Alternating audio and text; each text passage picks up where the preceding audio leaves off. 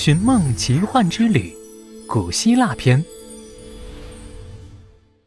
第九集：重遇阿斯提亚。在上一集里，龙小白被士兵抓走，小泼猴解救失败。关键时候，一个神秘的黑影飞奔着救走了他们。等他们到了安全地带，竟然发现这神秘的黑影竟然十分酷似阿斯提亚。他究竟是谁？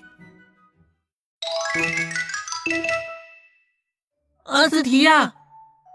小泼猴和龙小白惊讶的张大了嘴巴，愣在原地。你你们怎么知道我叫阿斯提亚？大男孩有些困惑，不过马上又恢复了笑嘻嘻的表情。嘿嘿，一定是刚刚赛场上听人喊我名字了吧？毕竟我可是斯泰迪项目的冠军。嘿嘿嘿嘿。难道他不是阿斯提亚，还是在跟我们开玩笑？小泼猴心里琢磨着，又试探性的问道：“你你知道克诺索斯王宫吗？”大男孩微皱起眉头，思考了片刻，最终还是摇了摇头。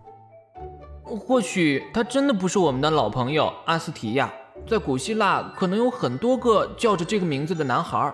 就像波波城里也有很多个叫小明的人一样，但是长得像又同名，这种概率能有多大？小泼猴暗自想着。你真的很像我们一个老朋友。他决定暂且放下心中的困惑，扬起脸向大男孩道谢。我叫小泼猴，他叫龙小白，我们从很远的波波城来，谢谢你刚刚救了我们。小事一桩，不必在意。我叫阿斯提亚，很高兴认识你们。大男孩蹲下身来，握了握他们的手。刚刚士兵为什么要抓我？龙小白认真的问。啊，那是因为希腊体育的保护神赫拉克勒斯认为女性出现在竞技场上会减弱勇士们的意志和力量，所以禁止女性参加奥运会。阿斯提亚顿了顿，看了一眼龙小白，补充道。不过，每年在奥林匹亚也会专门举办女性自己的赫拉运动会的。原来如此，龙小白的心里释然了。那士兵会发现是你救了我们吗？他们会把你抓走吗？龙小白有些担心。哈哈哈，这个嘛，不必紧张。就算士兵来抓我，他们也跑不过我；就算跑得过我，他们也搞不定我的老师。阿斯提亚一副胸有成竹的表情，走吧，咱们一块儿吃点东西去。吃东西？你们跑出来吃东西，居然不带我！正说着，哼哼猪和河马憨憨呼哧呼哧喘着粗气跑了过来。他们追踪小泼猴的位置，一路跑到了这里。阿斯提亚！哼哼猪和河马憨憨一站定身子，就发出了惊呼。小知更鸟则露出半个脑袋，歪着头看着眼前的大男孩。我跟你们的老朋友真有这么像吗？大男孩挠了挠后脑勺，尴尬地笑了笑。